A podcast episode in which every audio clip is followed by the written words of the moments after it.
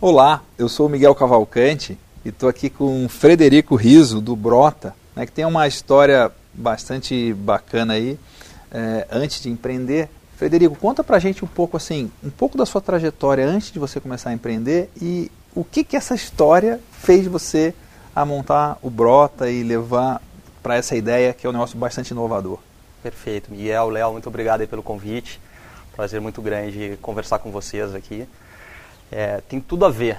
Uh, eu comecei com sete anos sendo esportista, eu acho que é comum para muito empreendedor. Fui velejador, então tomando risco com oito anos a 15 anos uh, num barquinho aí em, em vários uh, oceanos pelo mundo, para quatro campeonatos mundiais e que uma história de sucesso logo na, na primeira ou segunda infância. É, e com essa cabeça pensando grande, eu quis fazer uh, é, GV achava que eu ia ser milionário, que eu gostaria de ganhar muito dinheiro, aquela coisa de moleque.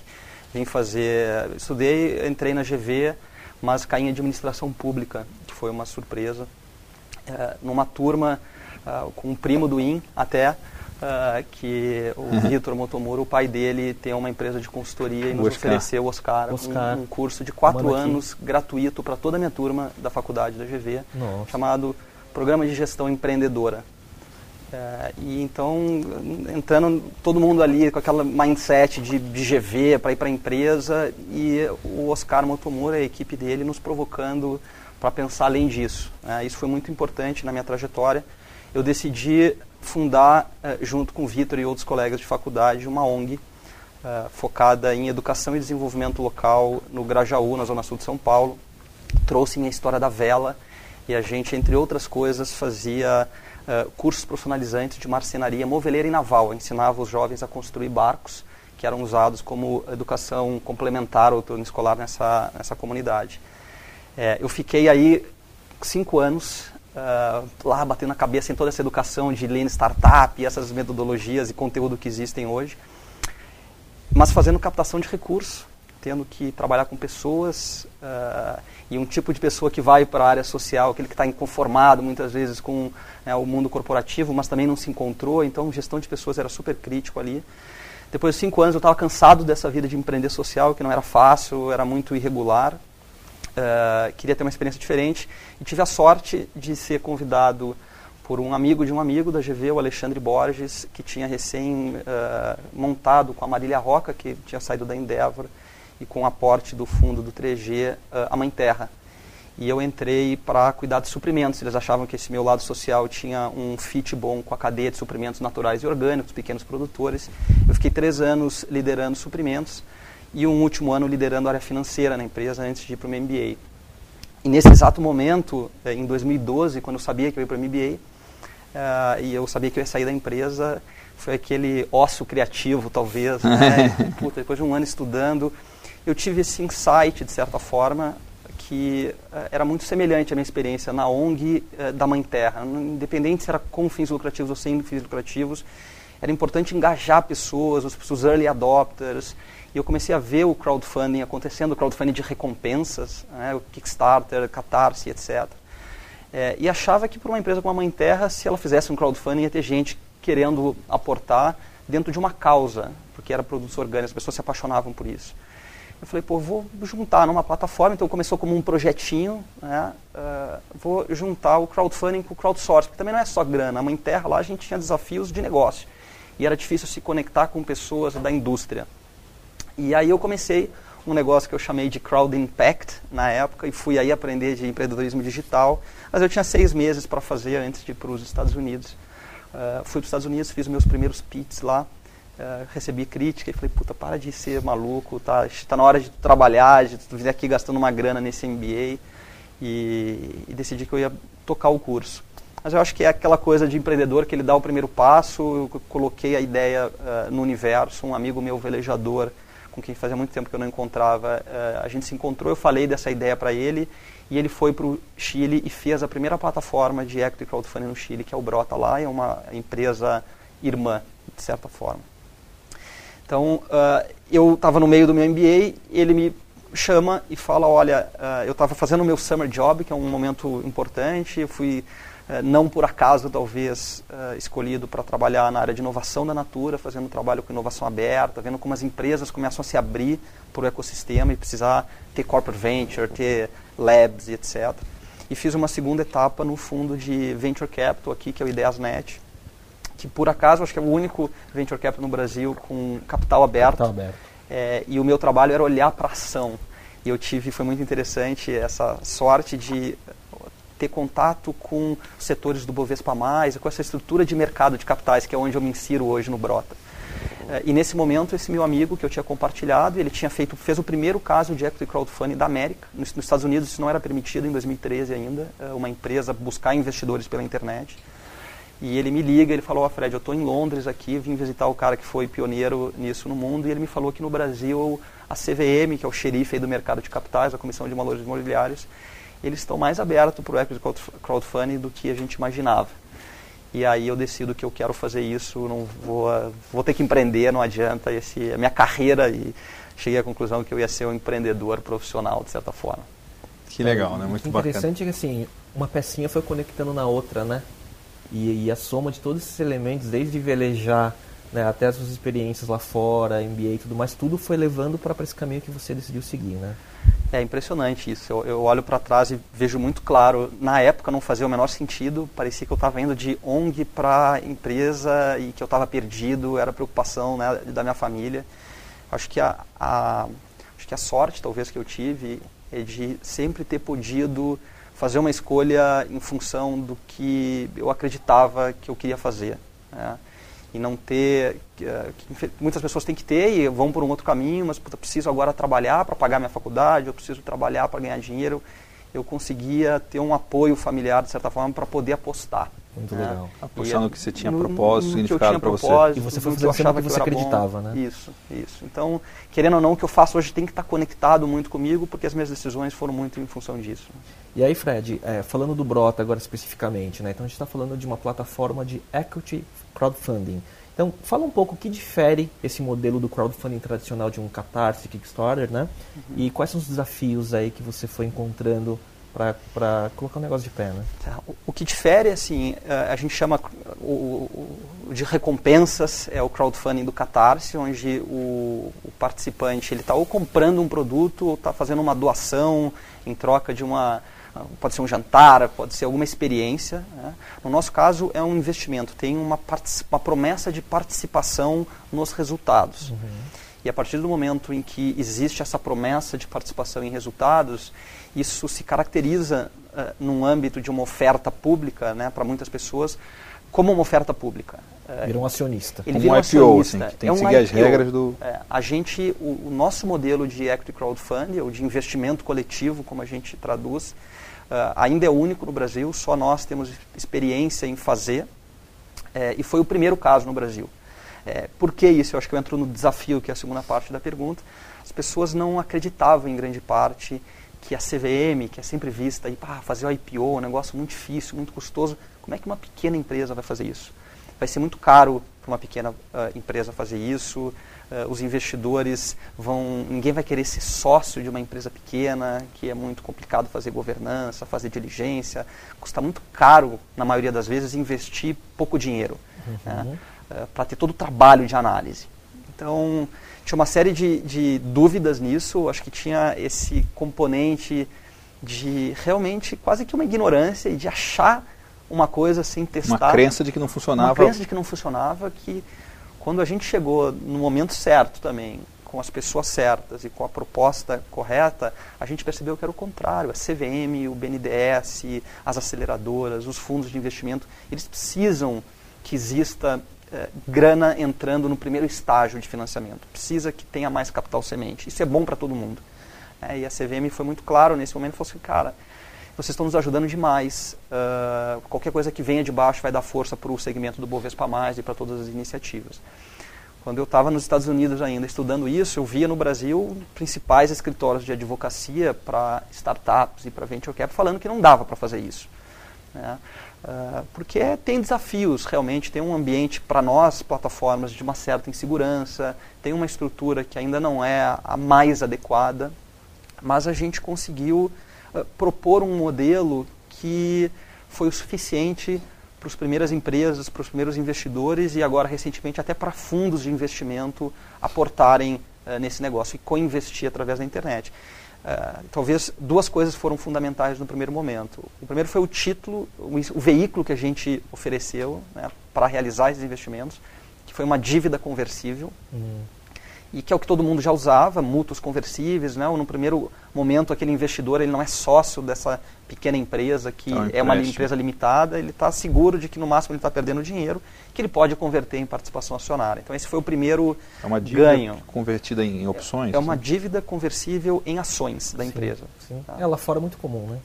Muito comum, até por algumas outras razões lá, é, mas aqui para proteger o investidor, para ele não correr riscos uhum. trabalhistas, fiscais né, de uma pequena empresa. E a segunda fator que para nós foi importante no primeiro momento foi um discurso com a CVM muito conservador. Todo mundo chegava na CVM e falava, nós vamos fazer crowdfunding para investidor e vamos captar e tal.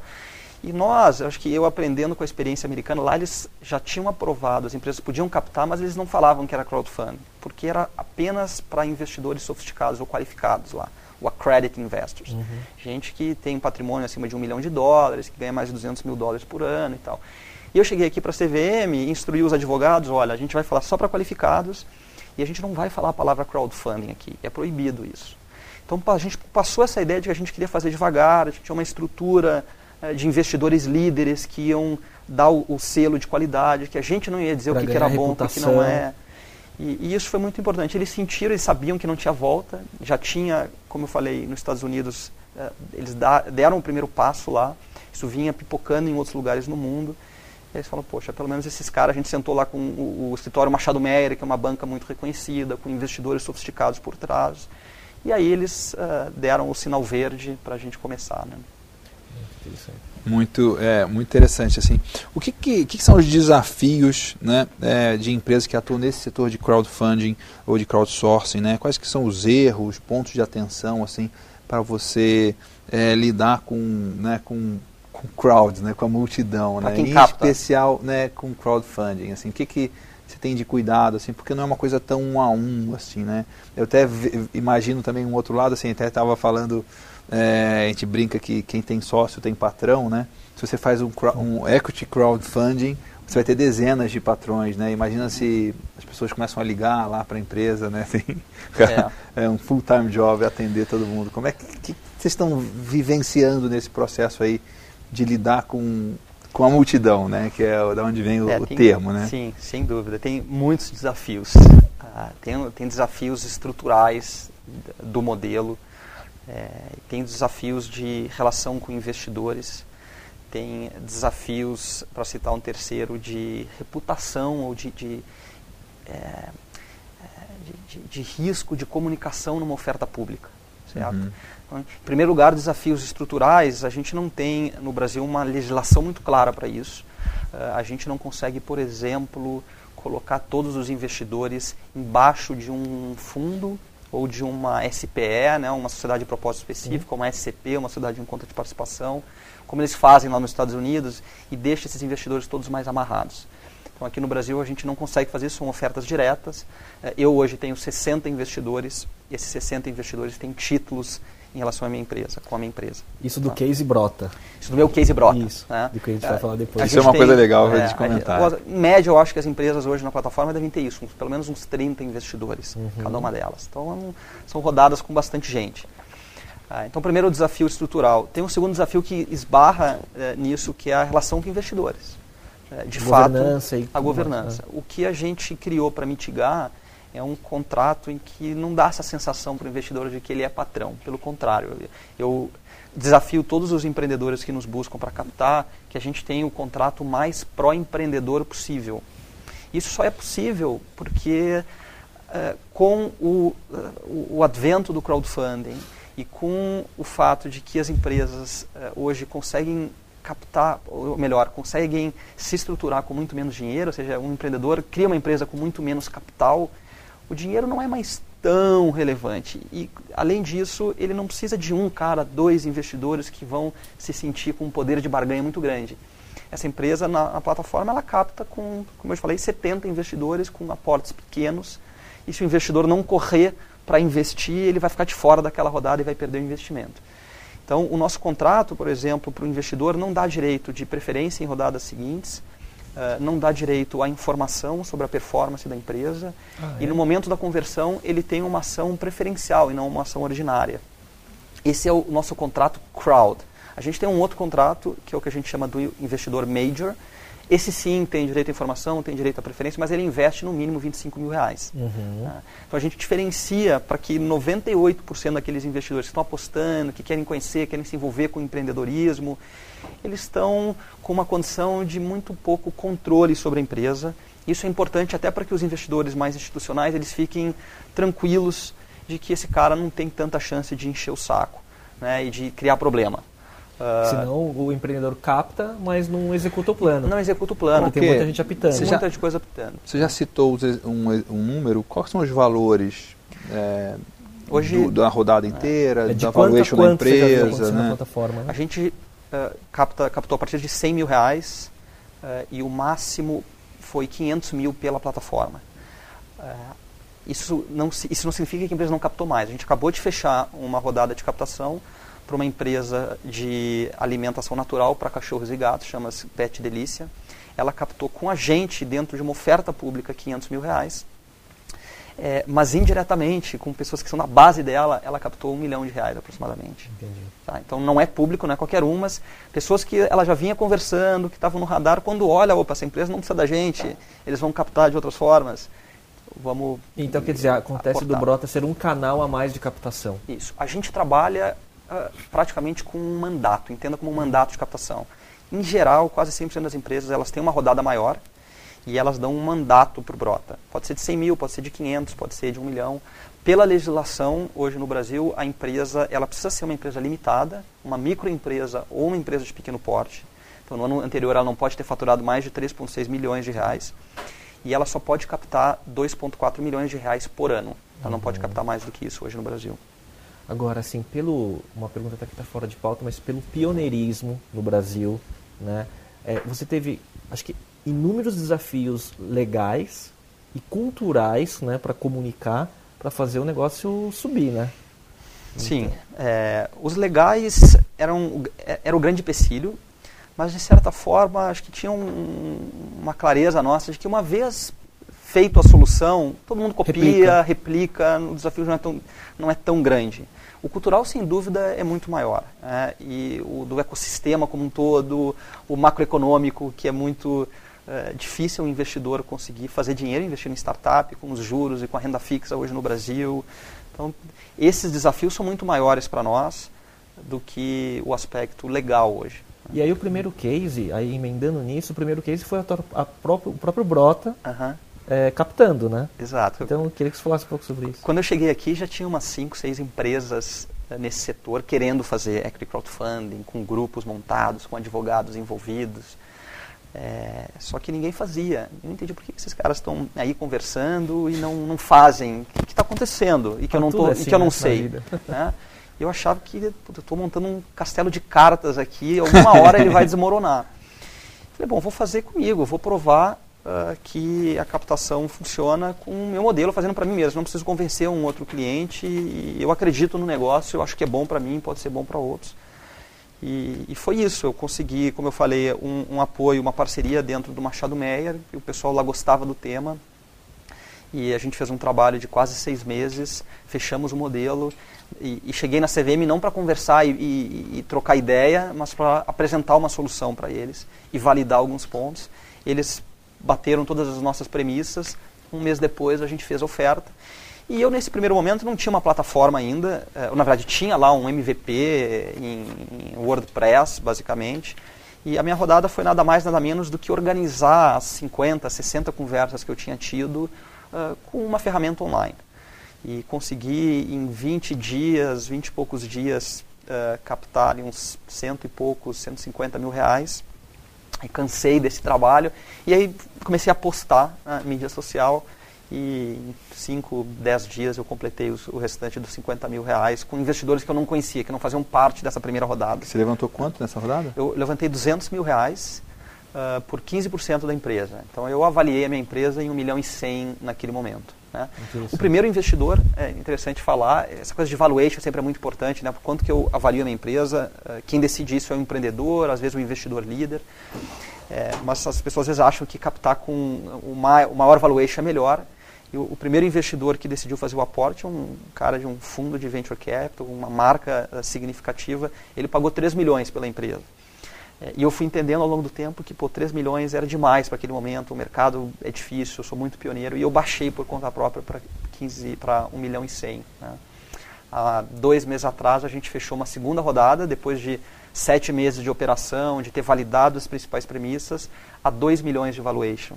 Então, ainda abaixo daquele valor é. que eu tinha é. imaginado no primeiro momento. Eu tenho né? visto muita matéria, é, principalmente do que está acontecendo com as startups dos Estados Unidos. Então, é, a, a, moda agora é você entrar no clube dos unicórnios, né, das uhum. empresas de um bilhão de dólares. Né, e isso acaba sendo o beijo da morte para muitas delas, porque acaba avaliando naquele número e depois em rodadas seguintes o cara não consegue cumprir a promessa. E aí, se tiver uma rodada, um down, down round, né? É... Aí é gritaria. E aí vai morrer depois, né? É, aí é gritaria. É. E é um, não deixa de ser um pouco do que você fez. Você foi um pouco é. mais conservador, né? E mantendo o seu, seu, progresso, né?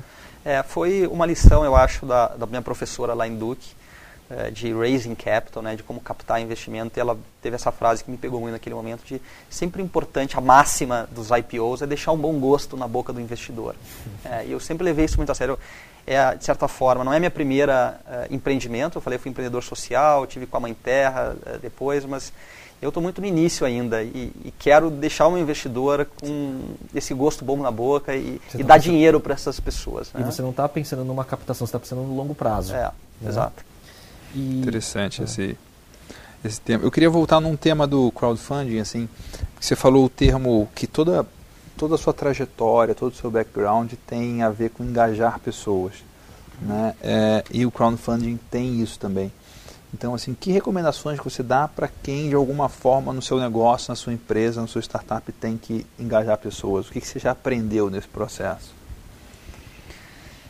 É, eu acho que a questão do, do propósito, como você citou, é, é muito importante nisso. É ter, um, ter um propósito claro, uh, saber comunicar isso, ser um bom comunicador, uh, e viver aquele propósito. Acho que essa é a forma mais fácil. Tem que ser o exemplo vivo, né? Tem que ser o exemplo vivo uh, para engajar as pessoas.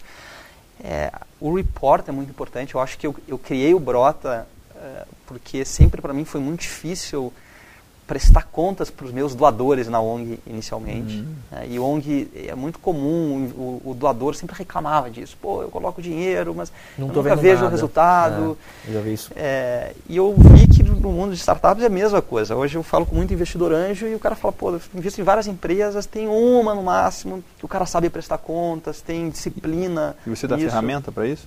A gente tem uma área de relação com investidores, ainda é muito iniciante eh, essa área, mas faz parte da, da nossa ambição criar uma plataforma que se conecte, logicamente, com outras ferramentas, que, com Google Analytics, com Conta Azul, coisa do gênero, para que seja fácil para esse empreendedor prestar contas e o investidor acompanhar, o painel de investimentos e etc.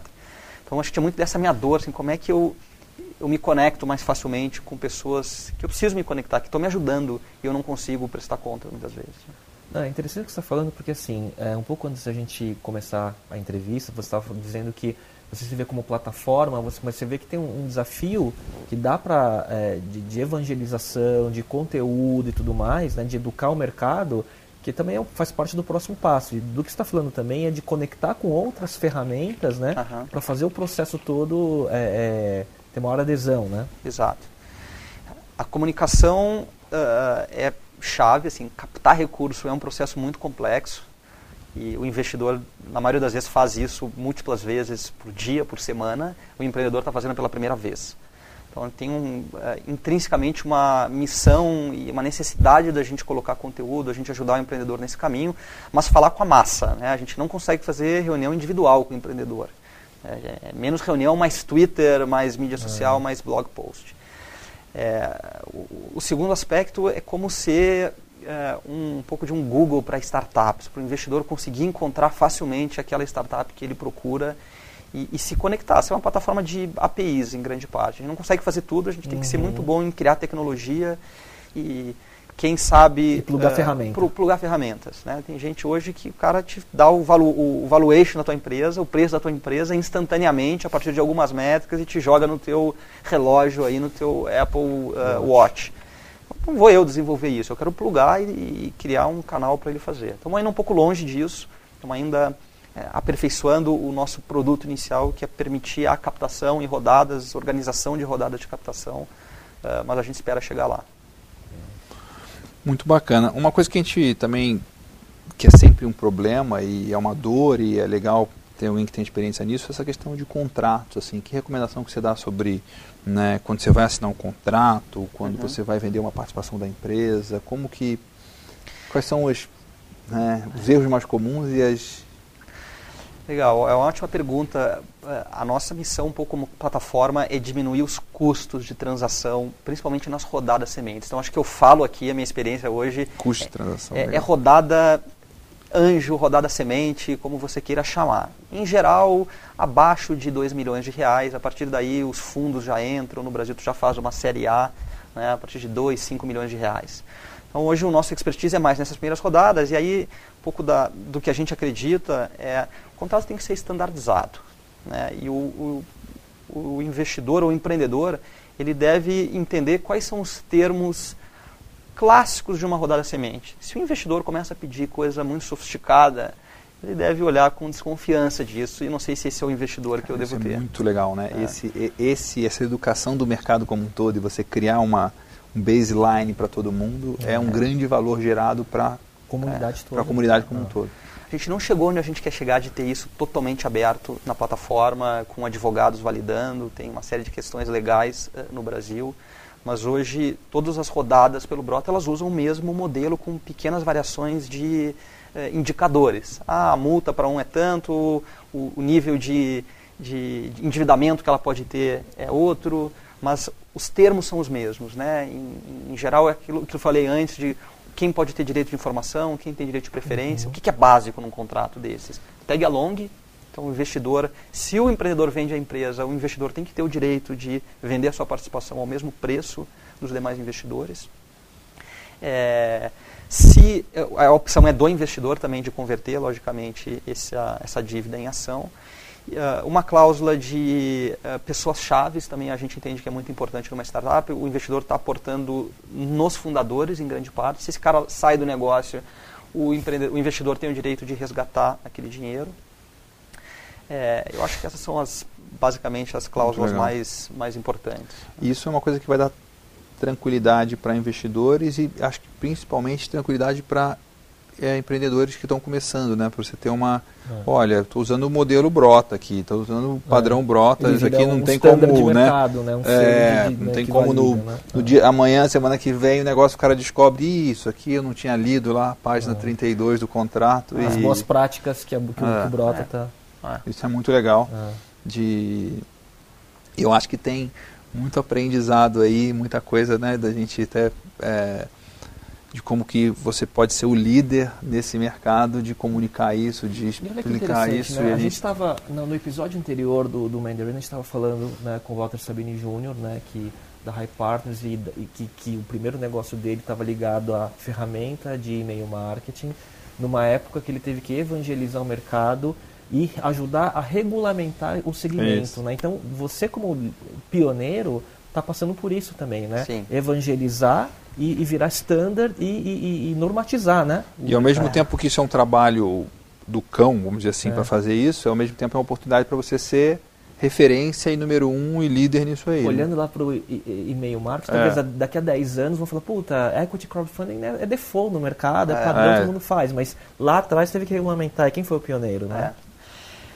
É. é verdade, a gente tem um objetivo e um trabalho uh, para representar e, e uma responsabilidade de fazer as coisas direito, né? É, de não estragar esse mercado, de não colocar empresas que vão, vão falir muito rapidamente. Vão falir, uh, vai ter uh, alguma picaretagem em algum momento, a gente acredita, invariavelmente vai acontecer, mas tem um cuidado que a gente precisa ter.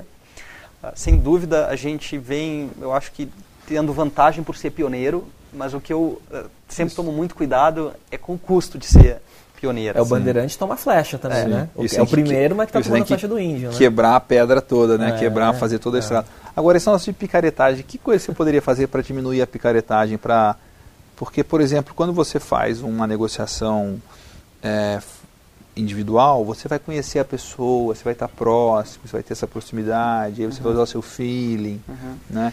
Num caso que é crowdfunding, você vai ver um, cara mais à distância, né? O que, que É. você tem visto de como se fazer em relação a isso? Ah, eu acho que tem dois ah, aspectos importantes aí. O, o primeiro é a nossa crença na multidão. Acho que tem uma inteligência aí da wisdom of the crowd, né? A Sim. inteligência dessa multidão. Tem fóruns na plataforma que os investidores fazem perguntas. Tu tá, e todo mundo está vendo a resposta do empreendedor e, e entendendo um pouco essa dinâmica. Isso depois que rodou, inclusive? Continua Ah, valendo Não, isso em grande parte no momento da Do pré. captação. Certo. Porque depois que ele captou, ele pode pegar o dinheiro e, É, e sumir. aham, né? Então, nesse momento ainda, e como qualquer crowdfunding, o dinheiro só é transferido quando ele chega, no nosso caso, em 90%. Então, não é que, ah, ok, quer e já transfere o dinheiro para a conta dele. Então, isso também mitiga um pouco esse risco. Então, o primeiro elemento é a, a crença no, no valor da multidão. O segundo, para nós, é esse papel do investidor líder. A gente só promove uma startup na plataforma se ela tiver um investidor âncora ou um líder. A diferença do âncora é que ele só colocou a marca dele, ah, e o líder, ele está realmente liderando, ele é ativo, ele pode cobrar uma taxa de performance dos outros investidores, assim como funciona um fundo de investimento. Ele na física vira um fundo de investimento. É, o investidor líder ou âncora é alguém que a gente ah, faz uma curadoria, a gente valida esse cara. Basicamente, ele tem que ter uma experiência de pelo menos 10 anos no mercado de atuação da empresa, eh, tem que ter referências, a gente pega referências dele, e ou ah, mais de 10 investimentos realizados em startup. O mercado é muito pequeno, tu conhece Sim. as pessoas, tu sabe se ele tem condições, se ele fez uma diligência significativa ou não. Então, hoje na plataforma, se a empresa quer captar, ela não tem um investidor âncora, nem investidor líder, ela pode captar. Mas ela não vai ter destaque, ela não vai estar na nossa homepage, ela não vai, ela não vai ser comunicada via e-mail, não vai, a gente não vai mandar um e-mail marketing para todo mundo falando que tem uma empresa captando, ela vai ter que se virar por conta própria, ah, usando a nossa base, mas não vai ser promovida. Isso ajuda É, a. como todo a marketplace, mitigar. você se eh, tem a sua autorregulação também, né? Então isso tudo você ajuda a promover o que, né? Daqui a pouco a gente vai ter aquele botão lá de report, que nem um Facebook, Isso. ó, tem alguma coisa estranha aqui, Sim. e está curando, sempre trabalhando na curadoria da plataforma. Não, é bem interessante isso, hein? É uma. Dá até. Né? E eu só queria, eu queria só uma pergunta assim, quantas trans, quanta, você pode falar um número, quantas, eh, quantos sucessos já tiveram de de de, de? Foram seis empresas que captaram Aham. nesses sete, oito meses, eh, de certa forma. Ah, um pouco mais de 2 milhões de reais levantados pela plataforma. E o que, que você pode falar de comum que aconteceu nesses casos de sucesso, assim, eh, do, do lado do empreendedor? Todas elas tinham um investidor âncora Hum. para começar. Eh, muitas delas não começaram com esse investidor âncora, mas elas continuaram trabalhando para achar esse investidor estratégico. E isso é quanto tempo? Qual é a janela de Não tempo? tem um período. Diferente de um crowdfunding de recompensa, que sei lá, faltam tantos dias, Ah. a gente não tem, ah, pode ficar captando quanto tempo quiser ah, pela plataforma. Legal. Muito legal. É, uma das coisas que, que a gente gosta sempre de perguntar é um livro que te inspirou, que te fez, que te marcou, assim, o que que, que que você tem de referência aí, de, que você gostaria de indicar, de recomendar? É propício, a gente está aqui na, na Livraria Cultura. É. Eu gosto muito de ler, ah, de ler livros de negócios, né, e biografias e, Achei e que tal. você ia recomendar 100 dias entre céu e mar, alguma coisa assim. Pô, Esse é um livro fantástico. Não, é mas muito legal. esse é um livro fantástico, eu recomendo. É, eu, é um livro que me inspirou bastante, que talvez não, não é esses livros tão de né, Peter Thiel, eh, Zero, Zero to One. Eu adorei esse livro. eh, Hard Thing The Hard Things Thing. of Our Things, São, também- os Sério? últimos São os clássicos que todo últimos- mundo fala. últimos- Eu não li ainda, faltam fala, seis é. páginas para começar cada um deles. É, teve um eh, de um outro empreendedor que para mim foi marcante, foi do Robert Mondavi, o cara que Ah, é uma Fim. biografia que ele foi um pioneiro do e a gente está falando aqui de construir um ecossistema, ele foi o pioneiro do eh, como é que é o Do vinho da, da- na, na, na Califórnia, né? é, do Napa, Napa, Valley. Valley. Ah. Ele foi um dos precursores lá do Napa Valley. E o que me marcou nessa história, eu vinha de uma experiência de, como eu falei, de empreendedor social que eu tinha muito cuidado de como liderar as pessoas, estava todo mundo meio que voluntário, sacrificando, era difícil de, de ser chefe naquele contexto. E aí eu fui para a Mãe Terra com um fundo de investimento, eu achava que eu podia dar porrada em todo mundo. E foi um Cultura, desastre, né? né? cara? Eu fui um péssimo líder na maioria das, das vezes. E essa história do Robert Mondavi me ensinou muito assim de como lidar com os seus parceiros de negócio. Ele foi muito marcante, eu aprendi muito. O, o filho dele veio de Stanford, foi trabalhar com o pai. Na primeira viagem ele, ele sai para fazer negócios, achando que ele vai falar de plano de vendas e tudo mais.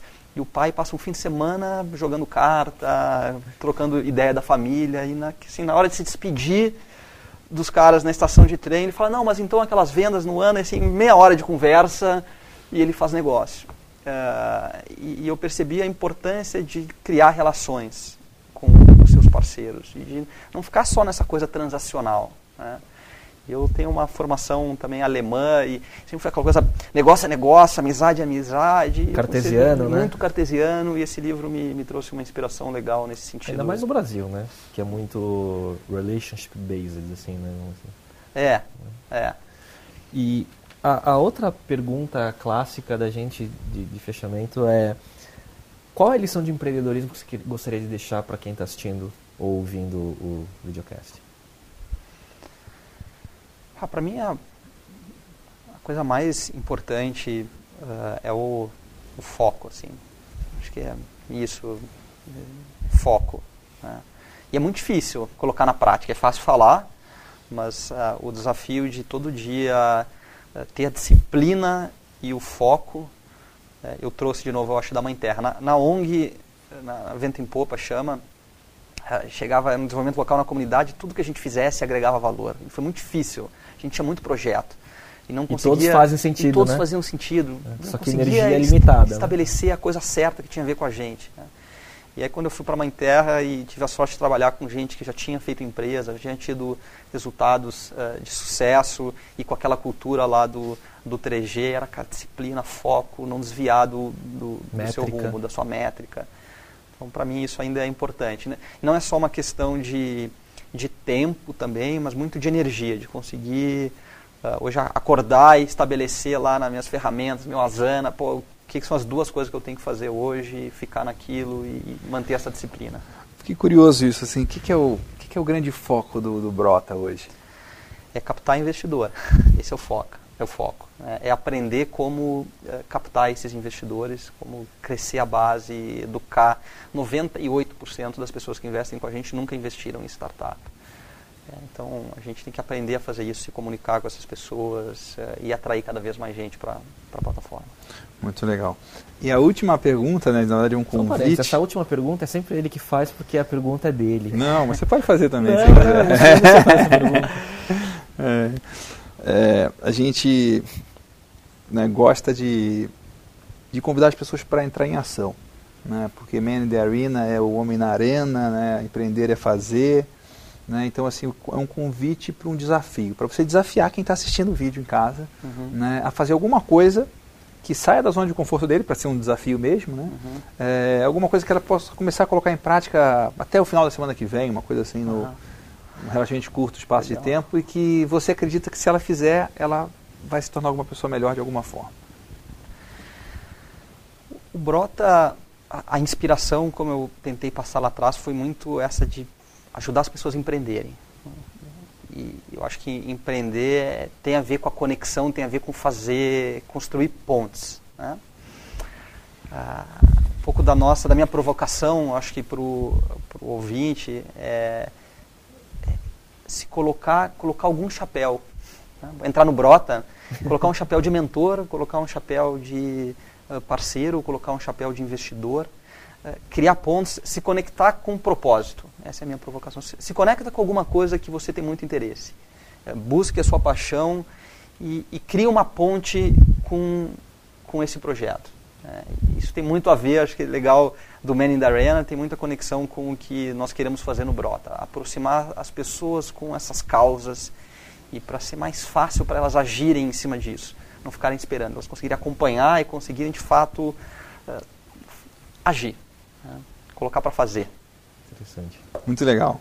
Fred, Fred, muito obrigado. Muito Prazer. Bom. ter E você aqui. Parabéns pelo, pela coragem e em ter o pioneirismo em, em começar um movimento aqui no Brasil. Muito obrigado. Muito Obrigado. legal. Obrigado mesmo. Valeu.